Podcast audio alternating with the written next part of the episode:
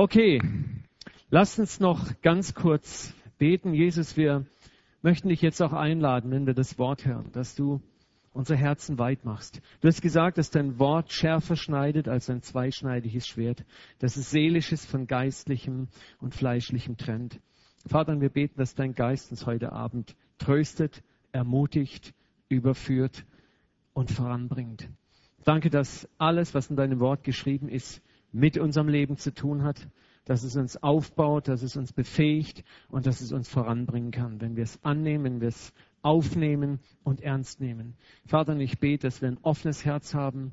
Ich bitte dich, dass du jede Macht, jeden Einfluss bindest, der uns jetzt abschweifen lassen will, träumen lassen will, wegfaden lassen will, Herr, dass du frisch in unserem Geist sein lässt. In Jesu Namen. Amen.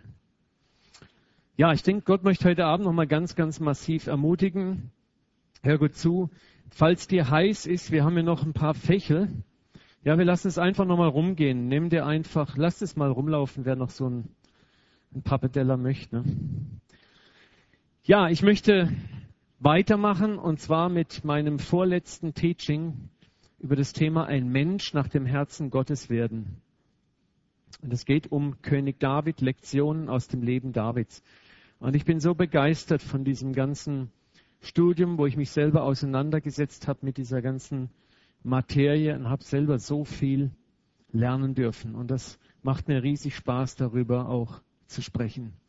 Wir haben gesehen, dass sechs Orte, sechs Entwicklungsstufen im Leben König Davids markierten, um ein Mensch nach dem Herzen Gottes zu werden. Das war Bethlehem, die kleinen unbedeutenden Anfänge, Gibea, die ersten Beförderungen, der erste Ruhm, Adullam, die Zeit in der Wüste, die Zeit in den Höhlen, Ziklag, haben wir letztes Mal gehört, die Zeit im Lager des Feindes. Wir kommen oft in Situationen, wo wir angegriffen werden, wo es uns schlecht geht und seltsamerweise anstatt zu Gott zu laufen, laufen wir zum Feind. wir suchen Schutz im Lager des Feindes. Und das Lager des Feindes ist sehr vielfältig. Das kann sein, dass wir direkt zu den Feinden Gottes gehen, oder es kann auch einfach nur sein, dass wir unsere Hilfe woanders suchen, aber nicht bei Gott. Und das in der Regel sind es Menschen oder die Kraft der Menschen oder wo wir unsere Hoffnung in Menschen hineinsetzen. Und ich erlebe das so oft, dass Christen, bevor sie zu Gott laufen, laufen sie mit ihrer Not zu anderen Menschen, als ob Menschen helfen können. Und das ist ein ganz großer Irrtum. Da möchte ich dich ermutigen, das dir von Gott beibringen zu lassen, dass du in solchen Situationen zu ihm rennst, dass du lernst, in ihm verwurzelt zu sein. Ich arbeite schon an der nächsten Serie. Da geht es um den Baum, der am Wasser gewurzelt ist und seine Wurzeln zum Wasser hin streckt. Und das ist das, wo ich ganz, ganz stark spüre, was Gott in uns hervorbringen möchte. Diese tiefe, feste Beziehung, die auch durch Krisen nicht erschüttert wird. Wo wir feststehen, egal was um uns herum passiert. Wo wir nicht zu Menschen hinlaufen und nicht in andere Situationen hineinlaufen und dort unsere Hilfe erwarten, sondern unsere Hilfe ist im Herrn. Und Gott ist treu. Er wird dich nicht im Stich lassen. Absolut. So, und das hat David dort in Ziklag lernen müssen. Er hat seine Lektionen gelernt. Er hat gemerkt und das erfahren müssen, dass das Schutz, dass das Feindeslager keinen wirklichen Schutz bietet. Ne? Seine ganzen Frauen, Kinder und die Kinder und Frauen seiner Männer wurden ja, während er dort war und auf einem Kriegszug war, wurden geraubt. Und Gott hat ihm Gnade geschenkt. Das war der Moment, wo, wo es hieß, und David ging in sich und er stärkte sich am Herrn. Das war der Moment, wo David erkannte, dieser König, der Philisterkönig kann mir nicht helfen. Seine Burgstadt, die er mir geschenkt hat, kann mir nicht helfen. Meine Stärke kann mir nicht helfen. Nur Gott alleine kann mir helfen. Und das heißt, er stärkte sich im Herrn. Und das ist etwas, was du lernen musst, wenn, wenn dir die Krise über den Kopf wächst. Die Krise hat einen einzigen Grund, dass Gott möchte, dass du zu ihm zurückkommst und dich in ihm stärkst. Und das ist der Ort, wo der Gott Lösungen zeigt, wo dir der Herr die Auswege zeigt. Und du ziehst aus unter dem Banner des Herrn. Du wirst siegreich sein, so wie David alle seine Leute zurückgebracht hat. Und du wirst gewinnen. Ja, wir wollen weitergehen. Es sind nunmehr fast 13 Jahre vergangen. Machst du mal das nächste Bild? Ich habe gedacht, ich gebe euch mal so ein bisschen geografischen Überblick, wo David sich überall bewegt hat in den 13 Jahren. Wir sehen hier natürlich alles nicht so weit auseinander. Israel ist ein relativ kleines Land. Aber da sehen wir unten Bethlehem, dann sehen wir Gibea, wo die Königshauptstadt war, Adulam, wo diese ganzen Höhlen waren, die Wildnis von Adulam, Ziklag, die Stadt, die er von den Philistern bekommen hatte dort unten. Und wir kommen jetzt nach Hebron. Ich setze jetzt erstmal meine Brille auf. So. Es sind nunmehr 13 lange Jahre vergangen, seitdem David als 17-Jähriger zum nächsten König über ganz Israel gesalbt und prophetisch eingesetzt wurde. 13 Jahre. Stell dir das mal vor. 13 Jahre. Denk mal zurück, was war vor 13 Jahren in deinem Leben? Wie alt warst du vor 13 Jahren? Und das ist eine lange Zeit. Und in diesen 13 Jahren ist scheinbar das genaue Gegenteil der Verheißungen, die Gott David gegeben hat, eingetreten. Und ich möchte, dass wir uns nochmal vor Augen halten. Sinn dieser ganzen Predigtreihe ist zu erkennen, dass Gott in Prozessen an uns arbeitet, um uns für seine Berufung und Verheißungen vorzubereiten. Gott arbeitet in Prozessen an uns. Und das ist etwas, was, was, wo wir so Schwierigkeiten mit haben, das zu lernen. Weil wir sowieso in unserer heutigen Zeit, in einer Zeit der Mikrowellen-Society leben. Wir glauben, alles muss auf Knopfdruck in 30 Sekunden passiert sein. Und das funktioniert so nicht. Wir werden heute lernen, warum das nicht funktioniert. Und Gott möchte in dir Charakter heranbilden, ein tragfähiges Fundament bauen, auf das er seine Verheißungen, die er dir gegeben hat, draufsetzen kann. Und jeder von euch hat Verheißungen. Paulus sagt, in einem jeden von uns sind die Gaben Gottes zum Nutzen für alle. Und das ist nicht nur Predigen und Lehren oder Kinderstunde leiten, sondern vielleicht bist du berufen, ein Kaufmann zu sein. Vielleicht bist du berufen, ein Politiker zu werden, ein Angestellter zu sein, ein Arzt zu sein. Es, wir müssen lernen, diesen, diesen Dualismus aus unseren Köpfen auch rauszukriegen. Das Reich Gottes ist in der ganzen Gesellschaft.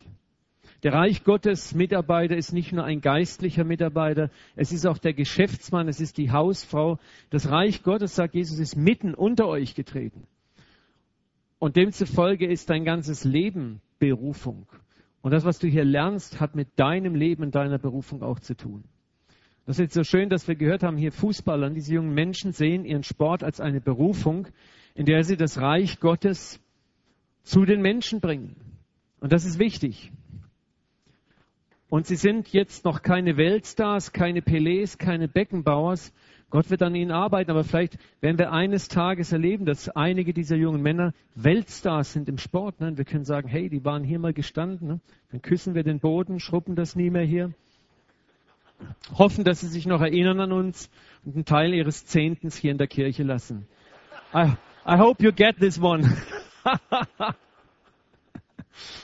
okay.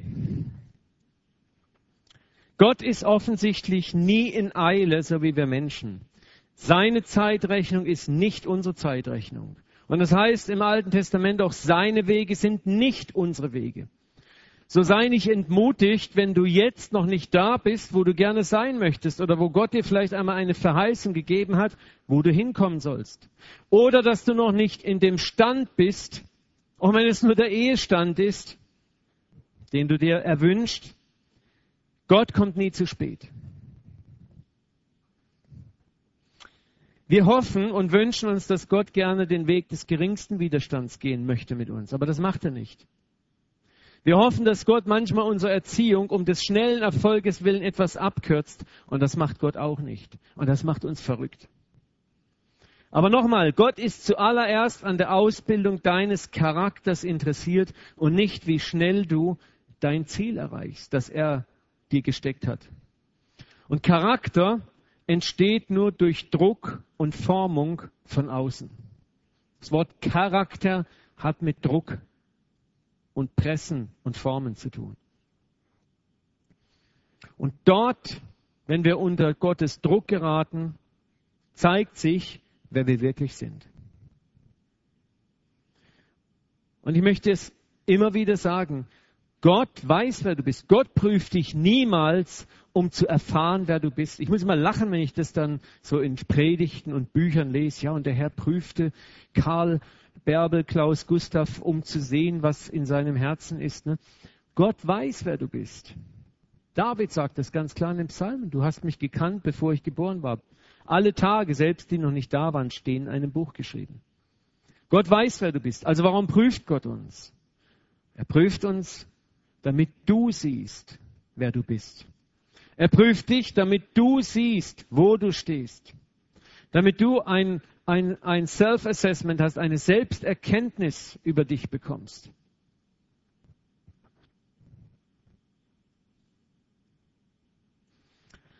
Und dieser Charakter ist wie, wie das Fundament, die Bauplatte eines Hauses, auf das Gott seine Berufung, Salbung und Verheißung aufbauen möchte. Und deswegen nimmt Gott sich Zeit. 20 Jahre bei David. Und 13 Jahre ist David jetzt unterwegs. Und das sieht manchmal aus, als ob Gott nur den Rückwärtsgang einlegt. Und ich möchte dich ermutigen, wo bist du? Hier sind viele vielleicht, die selber das Gefühl haben, in meinem Leben ist zeitweilig viel zu viel Rückwärtsgang drin. Und ich kann dich beruhigen, du bist genau auf der richtigen Spur. Gott macht keinen Fehler. Kannst du mal das nächste Bild machen? Matthäus 7, 24. Das ist das Gleichnis von dem klugen und dem törichten Mann. Beide wollen ein Haus bauen. Der Kluge baut das Fundament auf Felsen. Das kostet viel Energie. Er muss graben, bis er auf den Felsen stößt. Er muss den Felsen freilegen, dann muss das Fundament sauber an den Felsen anpassen. Vielleicht haut er den Felsen noch ein bisschen auf, um richtig tief reinzukommen. Und das kostet Zeit, das kostet Energie und es lässt keine schnellen, sichtbaren Erfolge zu. Aber die Frucht ist, dass am Ende seiner Berufung er feststeht. Wenn die Krisen kommen, und die werden kommen, denn dafür gibt dir Gott eine Berufung. Du kriegst nicht eine Berufung, um im Smarties-Land, wo die bunten Smarties durch die Luft fliegen, rosa Schweinchen an dir vorbeischweben. Äh, du kriegst eine Berufung, um zu kämpfen. Da werden Widerstände sein. Und deswegen will Gott, dass du fest gegründet bist. Und deswegen sagt Jesus, als die Wasserfluten kommen, der Regen, der Sturm kommt, der kracht das Haus des einen ein, aber der, der auf Felsen gebaut hat, sein Haus steht fest. Und Gott möchte, dass dein Haus, deine Berufung, deine Lebensberufung feststeht, wenn die Krisen kommen. Und es werden Krisen kommen. Und es sind immer noch viel zu viele Christen, die einfach weggespült werden. Und das ist es ist kein Fundament, hier Sonntag für Sonntag in den Gottesdienst zu kommen. Das ist kein Fundament. Das ist schön und das ist wichtig. Und das Fundament findet statt in deiner Beziehung mit ihm. Tag für Tag. Wo du gräbst, Hausarbeiten machst, treu bist, wo dir keiner zuguckt, Entscheidungen triffst, wo keiner zuguckt, Nein sagst, wo das Ja sagen viel einfacher und schneller wäre. Das ist das, was David in diesen 13 Jahren immer und immer und immer wieder gelernt hat und hat eine große Berufung. Und viele von euch haben wichtige Berufungen, mehr als du ahnst. Und viele kommen nie in ihre Berufung, weil sie nicht zulassen, dass Gott an ihrer Fundamentplatte arbeitet. Und Gott liebt dich zu sehr, um eine Berufung auf dich zu setzen. Und du stirbst buchstäblich unter dieser Berufung. Wir werden das sehen noch im Laufe dieser Predigt. Der Narr das sind jene Menschen, die auf Sand bauen. Das sind jene Menschen, die sind an schnellem Erfolg interessiert, schnelle Resultate. Sie pushen ihre Geschäfte, sie pushen ihre Gemeinden, ihre Werke, ihre Dienste, ihre Hauskreise, ihre Familien oder was auch immer. Es darf nicht viel kosten, aber es muss nach sehr viel aussehen. Und seine Berufung wird in jeder Krise mehr erschüttert, bis er schließlich einstürzt, weil er kein Fundament in Gott hat. Und deswegen kann ich dir zurufen, kürze nicht ab. Egal wie verlockend die Abkürzung aussieht, benütze keine Abkürzungen. Es kostet dich mehr, du zahlst viel, viel mehr am Ende, als das, was du meinst, einsparen zu können. Es ist generell eine Lüge, generell. Machst du mal die nächste? Sprüche 3,5. Verlass dich auf den Herrn von ganzem Herzen und verlass dich nicht auf deinen Verstand, sondern gedenke an ihn in allen deinen Wegen, so wird er dich recht führen. Da möchte ich Gott hinführen. Verlass dich auf ihn mit deinem ganzen Herz. Das ist dein Sein, deine Gefühle, alles. Und verlass dich nicht auf deinen Verstand. Das ist so schwer, ich weiß das. So schwer. Aber das ist das, was Gott auch weiß, dass es schwer ist und deswegen nimmt er sich Zeit, damit wir das lernen. Du lernst das nicht, indem du einmal diesen Spruch siehst, sagst, jawohl, richtig gut, ihn intellektuell bejahst.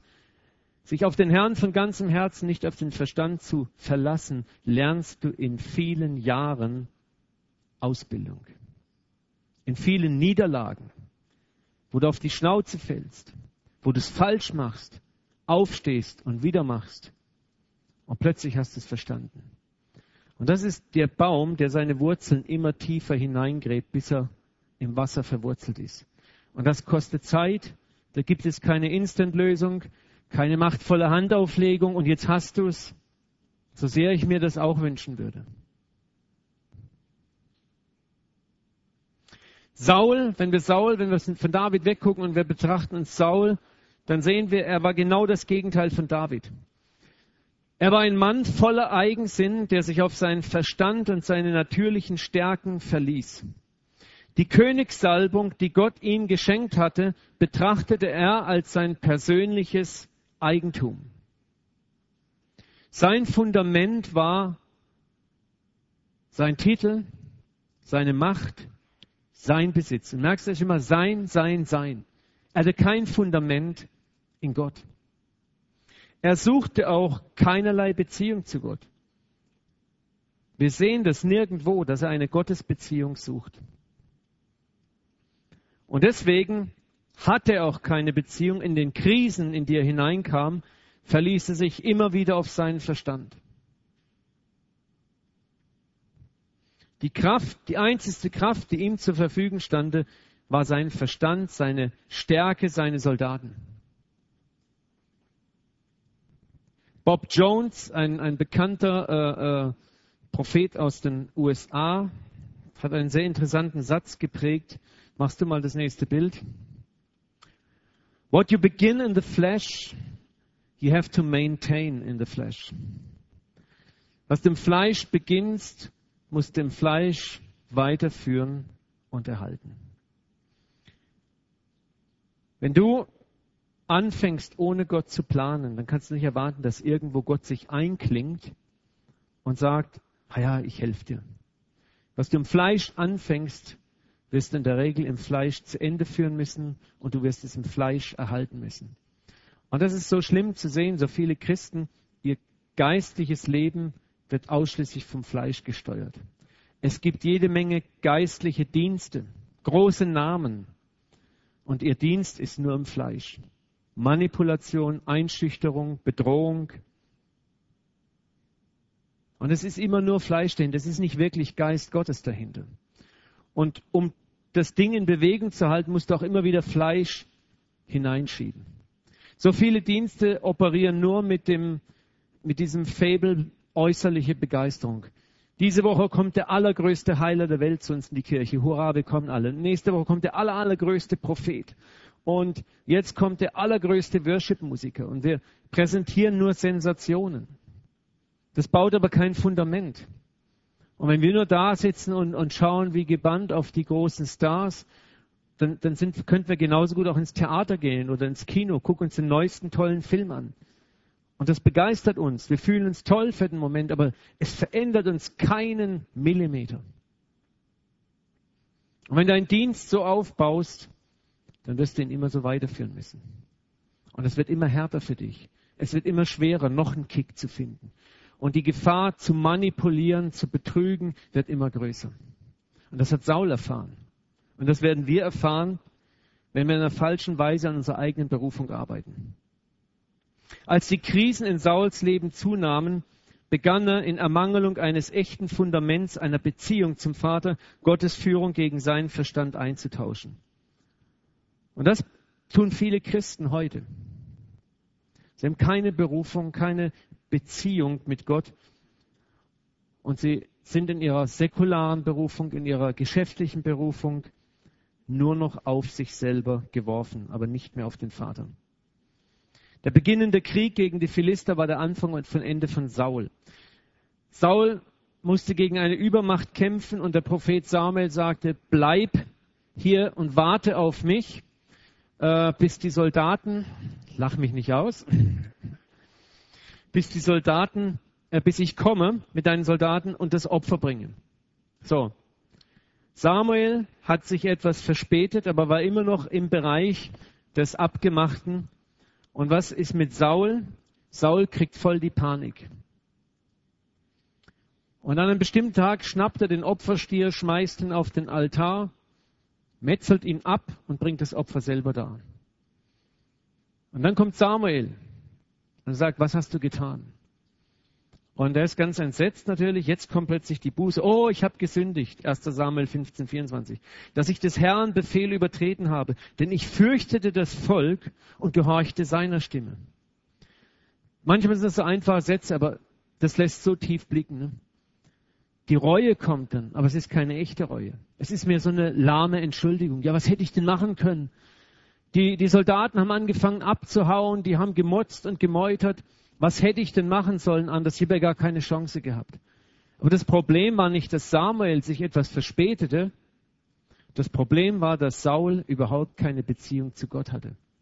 Seine Beziehung, die, die wenige religiöse Beziehung noch, die er hatte, war mit Samuel. Und so geht es vielen Christen. Ihre religiöse Beziehung, die sie oft haben, ist mit ihrem Pastor oder ihrem Prediger. Und wenn der nicht richtig funktioniert, ja, dann funktioniert mein Glauben auch nicht mehr. Ne? Dann mache ich es halt so rum und so rum. Hätte Saul eine Beziehung mit Gott gehabt, dann wäre es überhaupt gar kein Problem gewesen. Da hat gesagt, was kümmert mich Samuel? Der Herr ist mit mir und das zählt. Und der Herr wird nicht zu spät kommen, wenn es um seinen Augapfel geht, der angegriffen werden wird. Und das ist das, was, was Gott möchte, dass wir in unserem Leben auch lernen. Sei nicht abhängig von irgendwelchen anderen Menschen, auch wenn es Männer und Frauen Gottes sind. Gott möchte, dass du deine eigene Quelle gräbst, deine eigene Beziehung hast mit ihm. Und dann bist du gegründet. Und dann können die Krisen kommen, dann bist du ruhig und gelassen, du kannst warten. Du weißt selber, dass Gott treu sein wird. Und Saul hatte keine Beziehung und deswegen scheiterte er. Da war kein Fundament, nichts. Und deswegen gab er dem Druck nach. Er sah die Menschen. Er fürchtete sich vor den Menschen. Wenn du mit Gott keine Beziehung hast, dann musst du immer Menschen fürchten. Auch in deinem Beruf. Deine Kunden, dein Chef, deine Mitarbeiter, dein Chef, habe ich schon gehabt, glaube ich. Ne? die Chefs sind halt besonders zu fürchten. Ne? Das weiß ich, seitdem ich Chef bin. okay. Aber ihr wisst, was ich meine. Und die Frage ist, wo ist dein Fundament? Wenn dein Fundament in ihm ist, bist du frei von Menschenfurcht. Das heißt nicht, dass wir Rebellen werden, aber ich bin frei von Menschenfurcht, weil ich seinen Willen tue.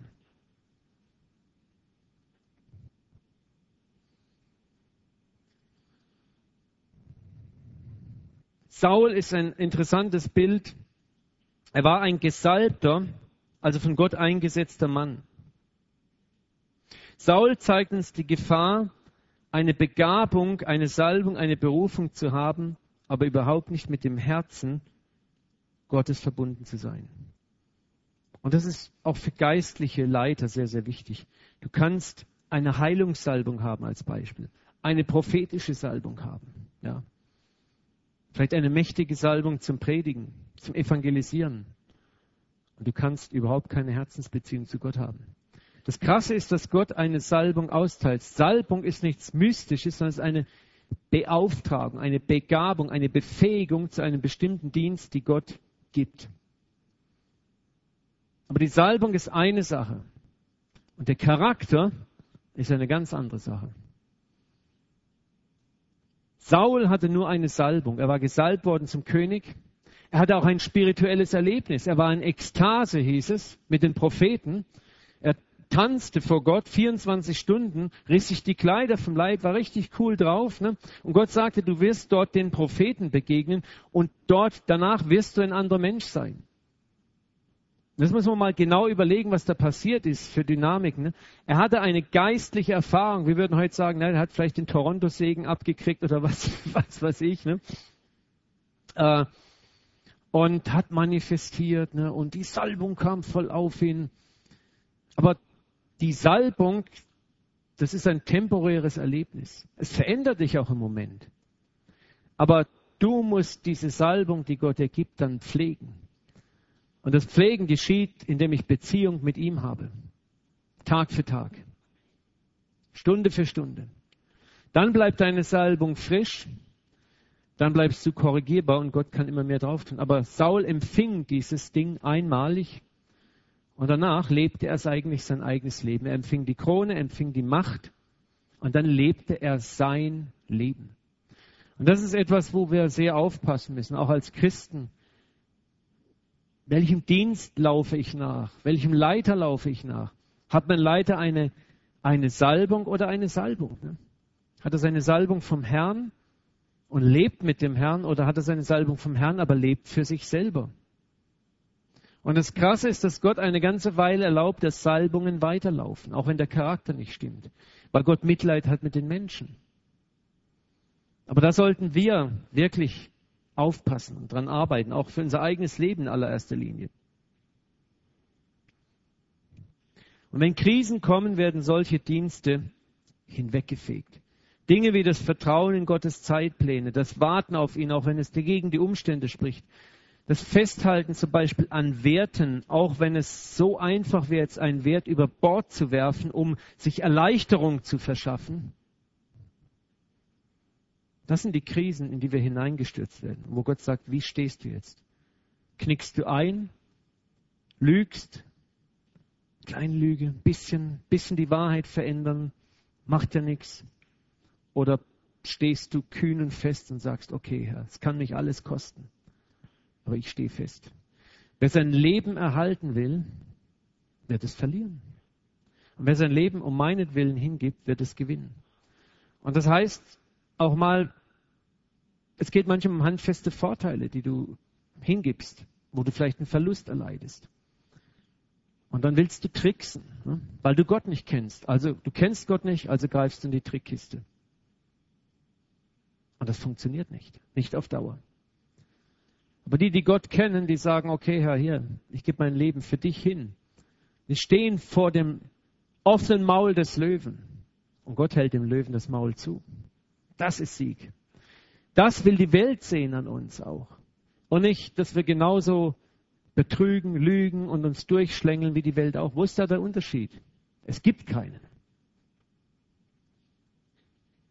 Und das ist das Interessante. David lernte diese Dinge. Wir haben das in den ganzen anderen vier, fünf Predigten gesehen, wie er in kleinen Sachen unter Druck treu war, weil er in Bethlehem schon Treue gelernt hat.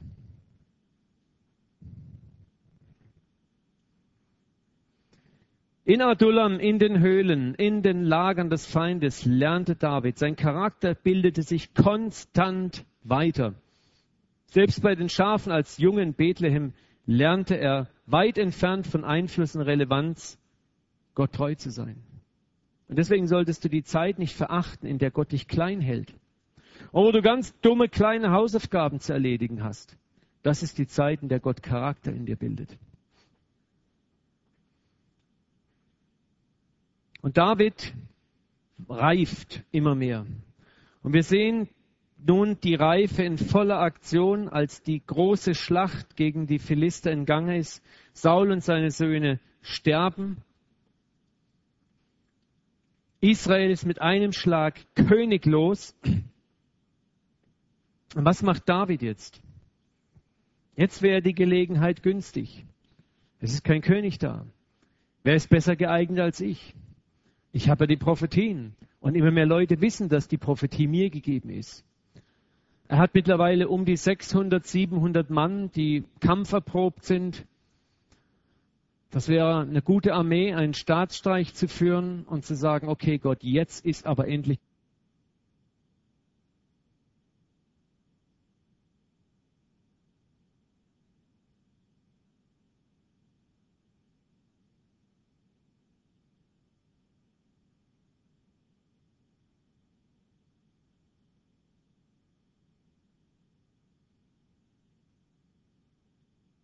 So, für alle äh, Kassetten- und CD-Hörer, das war ein technischer Aussetzer, es geht gleich weiter. So. Was macht David nun? Machst du mal das nächste Bild? Bald danach befragte David den Herrn. Wow. Und sprach, soll ich hinauf in eine der Städte Judas ziehen? Und hier in diesem simplen Satz können wir sehen, was dieser Mann gelernt hat. Da ist wieder eine Gelegenheit. Sonderangebot, greifen Sie zu, Marsch, Marsch, einkaufen. Aber David bleibt ganz ruhig. Er sucht den Herrn. Er sagt, Herr, was soll ich jetzt tun? Soll ich hinauf in eine Stätte, der Stätte Judas ziehen? Und der Herr sprach zu ihm, zieh hinauf. Und David fragt weiter. Er sagt, wohin? Und Gott sagt, zieh nach Hebron. Es war eben nicht, zieh nach Jerusalem oder zieh nach äh, Gibea, war ja damals die Königsstadt. Und das ist interessant. Das lässt so tief blicken.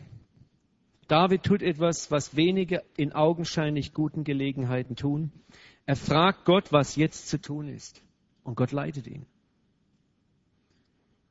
Gott leitet ihn in Hebron, und das ist im Kernland seines eigenen Stammes Juda, aber es ist nicht die Hauptstadt. Und was David nun tut, er siedelt dort einfach mit seinen Männern sich an. Er erhebt keine Ansprüche auf das Königtum. Er läuft nicht jeden Tag mit so einem großen Schild durch, durch die Straßen Hebrons, hier bin ich und ihr könnt mich jetzt zum König wählen. Oder er sendet seine Leute auch nicht aus, die nachts an die Häuser klopfen, den Leuten Schwert unter den Hals halten sagen, hey, wenn morgen die Abstimmung ist, dass ihr mir Ja für David wählt. Er macht überhaupt nichts, er siedelt einfach nur. David wartet auf das, was Gott für ihn tun wird. Was meinst du weiter? Und dann passiert was ganz Interessantes. Ne? Und die Männer Judas kamen. Und die Männer Judas kamen und salbten ihn zum König über das Haus Juda. Und die Zeit, die David König war zu Hebron über das Haus Juda, war sieben Jahre und sechs Monate. Sieben Jahre. Und nun beginnt Gott seine Verheißung zu erfüllen. Aber erstmal über elf Zwölftel. Über ein Zwölftel eigentlich, so. Aber es ist interessant nochmal in diesem Satz zu sehen, Gottes Hand lässt nicht auf sich warten. David sagt, was soll ich tun? Er lässt sich nicht hinreißen, in einem Kriegszug nach der Königskrone zu greifen. Er fragt Gott. Und Gott sagt, geh nach Hebron. Gott sagt nicht viel. Und wir können so viel lernen, wo es um uns selber geht. Gott zu fragen, was soll ich jetzt tun, was soll ich jetzt tun? Gott gibt dir manchmal nur Bit-Size Pieces, Stück für Stück. Und Gott will, dass du fragst. Ja, und jetzt? Ja, Gott sei Dank, frag mich doch weiter. Ja, Gott, ich will aber gleich den Masterplan haben. Ich möchte gleich 20 Seiten Planungsunterlagen und PowerPoint-Präsentationen. Und Gott möchte manchmal, dass du mit ihm, der sagt, Gott sagt, hey, sprich mit mir. Ich möchte mit dir reden. Und das Großartige passiert, die Männer Judas kommen zu ihm und bieten ihm das Königtum über Juda an. Und wir sehen hier, wie Gott an uns arbeiten möchte. Was er dir und mir verspricht, hält er auch. Machst du mal das nächste? Nee, nochmal zurück. Was Gott verspricht, wird zu uns kommen und wir müssen ihm nicht nachjagen. Das ist, ist so wichtig. Was Gott dir verspricht, kommt zu dir und nicht du musst ihm nachjagen. Und so viele versuchen, ob sie einen Dienst verheißen bekommen haben, eine große Firma, eine große Karriere oder einen Ehemann oder was auch immer oder eine Ehefrau versuchen dem nachzujagen. Und Gott sagt, da setz dich hin und warte auf mich. Es wird zu dir kommen. Das ist die Botschaft von Hebron. Die Dinge Gottes, die Gott dir verheißen hat, kommen zu dir. Du musst dich nicht verzweifelt danach ausstrecken. Du musst nicht mit dem Fleisch anfangen, Dinge zu bewegen. Und es ist ganz egal, ob es um deine geistige Berufung geht oder um deine säkulare Karriere. Beide Dinge sind genauso gleich vor Gott. Gott kommt nicht zu spät. Jetzt kannst du die nächste Folie machen. Nochmal, was wir im Fleisch beginnen, müssen wir im Fleisch vollenden und erhalten. Und das funktioniert nie. Das kostet dich einfach zu viel. Und in Sprüche 13.11 heißt es, hastig errafftes Gut zerrinnt. Wer aber langsam sammelt, bekommt immer mehr. Das sind Jahrtausende alte Prinzipien. Die haben Menschen beobachtet und weitergegeben, die mit Gott gegangen sind. Wenn du hastig sammelst, wenn du hastig bist, dann gibt es nichts. Und genauso ist eine hastig erraffte Berufung. Die wird zu nichts führen. Eine hastig zusammengezimmerte Karriere wird zu nichts führen. Sprüche 19.2, wo man nicht mit Vernunft handelt, da ist auch Eifer nichts nütze. Wer hastig läuft, tritt fehl. Ist genau dasselbe. Alles, was du aus eigener Kraft ohne Gott geschehen lassen möchtest, wird früher oder später scheitern und für dich Schande und Schmach bedeuten. Und weil viele von uns Gott oft nicht wirklich von Herzen kennen und ihm deshalb nicht wirklich von Herzen vertrauen können, meinen wir alle Dinge selber in die Hand nehmen zu müssen und jede Gelegenheit, die sich uns bietet, ohne zu warten, beim Schopf packen zu müssen und zu ergreifen. Und Gott warnt uns davor. Hastig errafftes Gut zerrinnt. Es gibt eine andere tolle Geschichte. Macht mal eins weiter. Lukas 14, 18. Wenn du aber von jemandem zur Hochzeit geladen bist, so setze dich nicht oben an. Denn es könnte einer geladen sein, der vornehmer ist als du. Und dann kommt der, der dich und ihn eingeladen hat und sagt, weiche diesem, und dann musst du beschämt nach unten sitzen. Sondern wenn du eingeladen bist, so geh hin und setze dich unten hin. Damit, wenn der kommt, der dich eingeladen hat, er zu dir sagt, Freund, rücke hier herauf. Dann wirst du Ehre haben vor allen, die mit dir zu Tisch sitzen. Denn wer sich selbst erhöht, der soll erniedrigt werden, und wer sich selbst erniedrigt, soll erhört werden. Das ist eine wunderbare Geschichte. Die Hochzeit zum Beispiel steht für Gelegenheit. Auf die Hochzeit war nicht jeder eingeladen, sondern nur bestimmte Leute. Eine Gelegenheit ist etwas, die sich dir präsentiert und nicht immer da ist. Und Jesus will hier ganz bewusst etwas sagen. Viele meinen, zum Beispiel, wenn sie auf so eine Hochzeit kommen, ja, wenn ich schon eingeladen bin, dann habe ich schließlich auch das Recht, ganz oben zu sitzen. Und das ist ein Irrtum. Und viele meinen, wenn sich eine Gelegenheit bietet, dann habe ich das Recht, diese Gelegenheit auch zu benutzen. Das ist auch ein Irrtum. Es gibt Schritte, es gibt Stufen. Und so auch in dieser Hochzeit. Es ist eine Sache, eingeladen zu sein, es ist eine ganz andere Sache, wo sitzt du? In, und wo du sitzt, hat sehr viel zu tun, in welcher Beziehung stehst du denn mit dem Bräutigam und dem Brautpaar, dem, der dich einlädt, dem Brautvater. Und die Gelegenheiten, die sich dir im Leben bieten, haben sehr viel auch damit zu tun, in welcher Beziehung stehst du zu Gott. Hast du eine Beziehung zu ihm, dann wirst du wissen, was die gegebene und die gelegene Gelegenheit ist. Und hast du keine, dann wirst du wie Saul blindlings zuschlagen. Und deine Hand ist in einer Falle gefangen.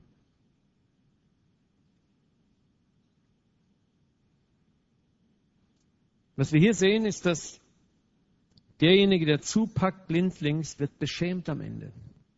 Er muss vor allen Gästen Platz machen. Stell dir mal so eine Hochzeit vor. Du hockst dich da richtig auf den Ehrenplatz. Alle Gäste sind schon da und plötzlich kommt der, der Organisator des Festivals. Du sagst, tut mir leid, weißt du, aber hier sitzt Onkel Karl Ernst und du bist auf seinem Platz. Schau mal, tut mir leid, aber da ganz hinten ist noch ein Platz frei am, am, am Tisch beim Ausgang, wo es zieht. Ne? Und vor allen Leuten musst du dann aufstehen und musst dich da hinten hinsetzen. Ne? Und viele Leute haben dich vorher natürlich beobachtet und haben gedacht, was macht der Typ denn da auf dem Platz da? Ne? Und du grinst vielleicht noch so frech die anderen an. Ne? Tja, ich war halt pünktlicher da als ihr. Ne? Ich bin extra früh gekommen für den guten Platz. Ne? Und dann siehst du dieses hämische Grinsen. Ne? Das heißt so schön, wer den Schaden hat, braucht für den Spott nicht zu sorgen. Ne? Und genau das möchte Gott verhindern. In deinem Leben. Warte auf ihn. Wenn Gott etwas für dich bestimmt hat, wird es dir niemand wegnehmen können. Niemand. Wenn Gott einen Platz für dich bestimmt hat, eine Karriere für dich bestimmt hat, einen Dienst für dich bestimmt hat, ein Mann, eine Frau, dann wird dir kein Mensch das wegnehmen können. Du kannst ganz entspannt sein. Ganz entspannt sein. Du musst es nicht selber in die Hand nehmen. Du musst es nicht selber happend machen. Und das ist das, was David in diesen 13 Jahren gelernt hatte. Und das ist das, was Gott euch in den nächsten 13 Jahren lernen möchte. Uh. Entspann dich. Sei locker. Lerne auf mich zu warten, sagt Gott. Aber dann hast du ein Fundament und das, was du hast, wird nicht mehr erschüttert werden können. Niemand wird es dir wegnehmen können, was Gott für dich hat, außer deine eigene Dummheit, nicht warten zu können. Das ist das Einzige. Machst du mal die nächste Folie? Im Petrusbrief heißt es, desgleichen ihr Jüngeren, ordnet euch den Älteren unter. Alle aber miteinander haltet fest an der Demut, denn Gott widersteht dem Hochmütigen, aber gibt dem Demütigen Gnade. So demütigt euch nun unter die gewaltige Hand Gottes, damit er euch erhöhe zu seiner Zeit. David lernte diese Lektion, das Königtum kam zu ihm und nicht er ergriff das Königtum. Obwohl Gott ihm nur ein Zwölftel der Verheißung gab. Aber auch hier lernen wir etwas und kommen jetzt auch zum Schluss. Selbst in dieser Phase, als die Erfüllung kommt, hat Gott immer noch Weisheit am Walden. Was glaubt ihr wohl, warum David nur ein Zwölftel des Reiches kriegt? Der arme David, 13 Jahre habe ich jetzt gewartet, Gott, jetzt, jetzt ist es genug. Ne? Aber David macht keinerlei Anstalten. Es sind die anderen, Abner ist es, der Krieg anfängt gegen ihn. Das Haus Israel fängt Krieg an gegen ihn. Und das heißt, dass das Haus Israel immer schwächer wurde und das Haus David immer mächtiger. Gott stritt für ihn. Aber was er hier lernt in dieser Phase war auch, Gott wollte David nicht überfordern. Wisst ihr, so oft geiern und heischen wir nach einer Berufung, nach einem Titel, nach einer Position ach, wenn ich doch jetzt die Position der Firma kriegen könnte, wenn ich doch diese Beförderung bekommen könnte. Ach, als ich so, als wir ganz jung Gemeinde gebaut haben, dann, da war ich immer neidisch auf Pastoren, die große Gemeinden hatten. Dachte ich, oh Mensch, ne, der ist ja so blöd, der kann ja nicht mal gescheit predigen. Wenn ich da wäre, ha, ne. So ja, sind wir mal ganz ehrlich, wir alle haben sowas in uns. Ne? Und Gott sitzt im Himmel und lacht sich halb tot über uns. Ne? Weil er eins ganz genau weiß, ne, ich habe dann auch meine Lektionen gelernt. Gott sagt, du Grünschnabel, du meinst vielleicht, du bist cool, aber dir fehlt noch total die Erfahrung. Du bist vielleicht sogar begabt, du kannst vielleicht sogar besser quatschen als der da, aber du hast null Plan. Oh, das tut weh. Aber das ist so, und Gott wusste, wenn er David jetzt das ganze Königtum gibt, David würde unter dieser Last zusammenbrechen. Gott wusste ganz, Gott sah ganz genau die Internas, die da hinten dran waren. Da waren noch Rivalitäten in den anderen elf Stimmen. Da war noch ein General, der sehr mächtig war. Da waren noch Königssöhne, die auch ihre eigenen Ideen und Pläne hatten. Und Gott wusste, das würde David überfordern. Gott sah auch, dass die eigene Truppe Davids noch gar nicht bereit war. Seine eigenen Leute und Berater waren noch nicht bereit, ein ganzes Königreich zu halten.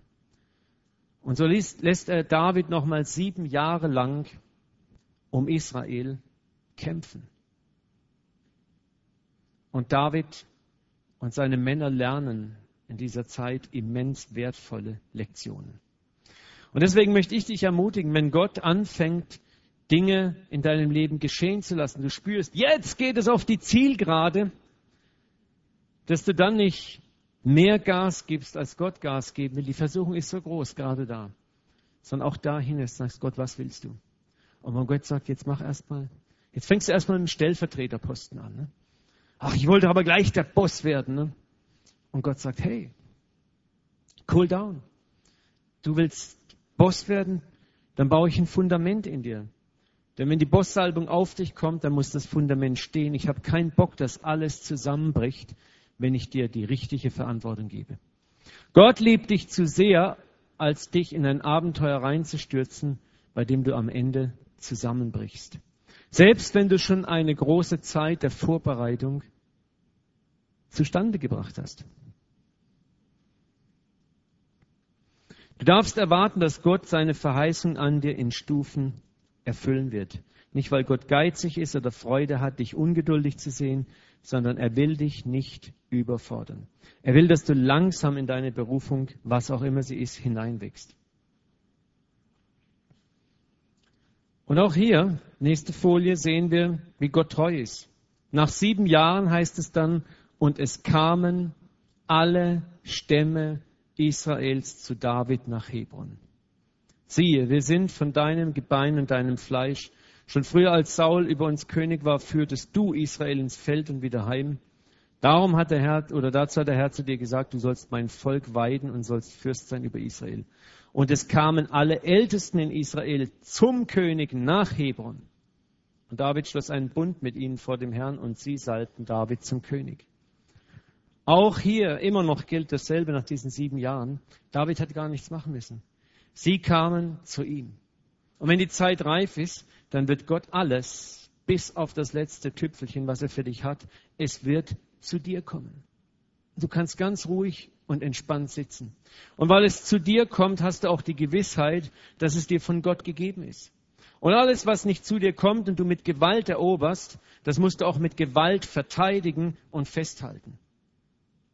Darum haben so viele Leiter auch Überholungsängste, lassen andere nicht neben sich hochkommen, weil sie eigentlich total und zutiefst unsicher sind, ob sie wirklich von Gott eingesetzt sind. Und viele Leiter haben sich ihre Position erkämpft, meinen, das ist richtig so. Aber das Betrügerische daran ist, dass du dann dein ganzes Leben lang für deine Position kämpfen musst. Das ist Saul so geschehen. Eifersucht, Angst, Furcht. Und das ist im Geschäftsleben kein Deut anders. Aber wenn du entspannt sein kannst, wenn du warten kannst, was Gott zu dir bringt, dann sind diese ganzen Kämpfe fern von dir. Und selbst wenn die Kämpfe kommen, wirst du gelassen und ruhig reagieren. Und das war der Punkt, an dem die 20 Jahre Reise Davids, um König zu werden, zu Ende war. Er war nun König. Aber die Reise Davids war damit noch lange nicht zu Ende. Jetzt kam das Königtum. Wir werden in 14 Tagen, wenn ich wieder predige, möchte ich die Predigtserie abschließen. Wir werden dann einige Stationen betrachten im Leben des Königs bis zu seinem Tod. Und es ist interessant zu sehen, in welche Herausforderung er dann hineinkommt und welche Dynamiken ihn bewegen und wie wunderbar er Prinzipien gelernt hat und wie er wirklich zu einem Mann nach dem Herzen Gottes wird, weil er in diesen 20 Jahren aufgepasst hat. Und ich, ihr wisst es, und er hat viele Fehler gemacht, massive Fehler. Aber Gott hat ihn nie aus der Hand fallen lassen, niemals. Und das sollte für uns so tröstlich sein. Wir werden alle Fehler machen, aber wenn du in ihm gegründet bist, wird er dich niemals verlassen. Ich möchte abschließen mit einer kurzen Zusammenfassung nochmal. 20 Jahre und Gott kommt nie zu spät. Was er verheißt, wird zu uns kommen. Das sollten wir lernen. Wir müssen es nicht abholen. Zweiter Punkt. Gott arbeitet in Prozessen. Warum? Damit unser Charakter geschult und geprägt wird. Warum muss unser Charakter geschult und geprägt werden? damit wir organisch und gesund in Verantwortungen hineinwachsen und nicht überfordert werden. Ohne Charakter zerbrichst du unter deiner Berufung. Und nicht nur du, sondern du zerbrichst eine ganze Menge Menschen, je nachdem, in was für einer Position du bist. Nächster Punkt. Eine Berufung und Salbung ohne Herzensbeziehung zu Gott wird auf Dauer deine Existenz auslöschen. Du wirst begraben unter deiner eigenen Berufung. Das ist Saul passiert und das ist vielen sogenannten großen Männern Gottes passiert und passiert immer noch bis heute. Du kannst es dir nicht erlauben, deine Gottesbeziehung minimal zu fahren und alle Energie in die Verteidigung, in das Vorwärtsbringen deines Dienstes hineinzustecken. Das ist der absolut falsche Weg, auch wenn es dir die Welt so vorlebt. Und David war ein Mann nach Gottes Herz, weil er Gott mehr liebte und achtete als die Salbung und Berufung, die er von Gott bekam. Trotz seiner Schwäche liebte er Gott mehr als das Königtum und die Salbung, die er bekommen hatte. Und deswegen konnte ihn Gott auch erhalten. Deswegen war er gegründet. Mach mal die Augen zu und Marco, kannst du vielleicht ein bisschen keyboardeln? Ach, Marco ist da draußen noch am Arbeiten. Marco, geht es? Super. Vater, wir möchten dich jetzt einfach bitten, dass du dieses Wort in unser Herz hinein versenkst. Ich möchte zuerst danken, dass du nie zu spät kommst. Vater, und dass wir durch dieses Lehre Trost erfahren, auch wo wir vielleicht noch auf dem Weg sind. Vater, dass wir erkannt haben, unser Weg ist nicht vergebens, die Umstände, in denen wir stehen, sind nicht unerklärlich, sondern sie sind von deiner Hand zugelassen. Vater, ich bete, dass du all denen dienst, die in diesem Lauf müde geworden sind oder Zweifel in sich spüren. Herr, dass du sie heute Abend neu ausrichtest und aufrichtest und, und ihnen zusprichst. Du bist auf dem richtigen Weg. Und Gott sagte, ich komme nicht zu spät. Und was ich für dich vorhabe, verheißen habe, was dir gehören soll, wird genau im richtigen Timing zu dir kommen. Mein Kind, erlaube in diesen Tagen und Wochen und Monaten, die vor dir liegen, dass ich an dir arbeite. Vertrau mir, dass ich gute Gedanken über dich habe. Und das Wort Gottes sagt, dass er gute Gedanken über uns hat, dass er uns gibt nach dem Wünschen unseres Herzens und dass er nicht Gedanken des Leides über uns hat. Und wir empfangen das jetzt, Vater.